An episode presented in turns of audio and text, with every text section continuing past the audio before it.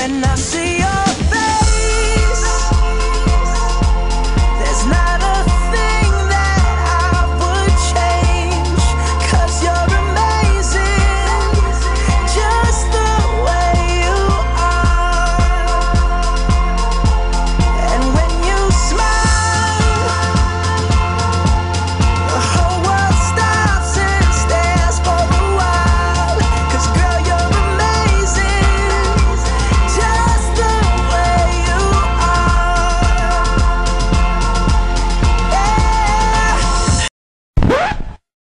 Fala galera, tudo bom com vocês?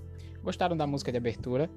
Provavelmente, se alguém perguntar a você qual estilo ela pertence, você certamente vai responder que ela é uma música romântica. Mas será esse o verdadeiro significado do termo romântico? Vamos aprender um pouco mais sobre isso. Esse termo foi usado por ingleses e alemães pela primeira vez em referência às histórias de cavalaria da Idade Média. Essas histórias narram aventuras e atos de coragem dos cavaleiros medievais. Romântico também é uma questão pitoresca. Pitoresca é uma expressão que se refere às emoções provocadas pela visão de uma paisagem.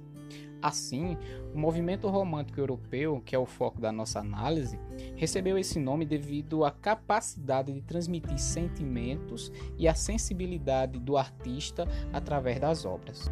O romantismo foi um movimento surgido por volta de finais do século XVIII como uma reação ao neoclassicismo vigente na época. É preciso lembrar que uma das transformações oriundas da Revolução Francesa foi a criação da Declaração dos Direitos do Homem e do Cidadão. Ela assegurava para todos a liberdade de expressão e de pensamentos. Assim, os românticos, e nesse caso eu não me refiro às pessoas que amam muito, começaram a questionar a arte neoclássica e seu engajamento político e passaram a defender a liberdade de expressão individual do artista, libertando-se das convenções técnicas e acadêmicas dos neoclássicos.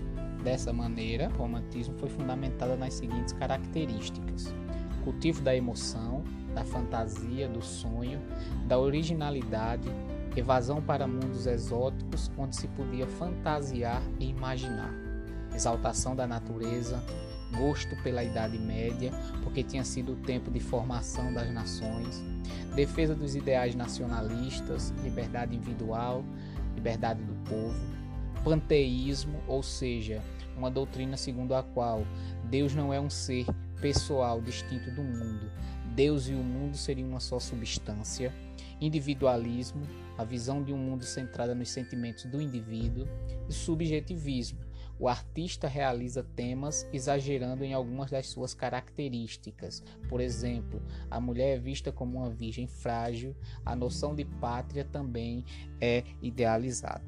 Assim, diante dessas observações, é possível concluir que o conceito de romantismo no campo das artes é bem mais amplo cotidianamente.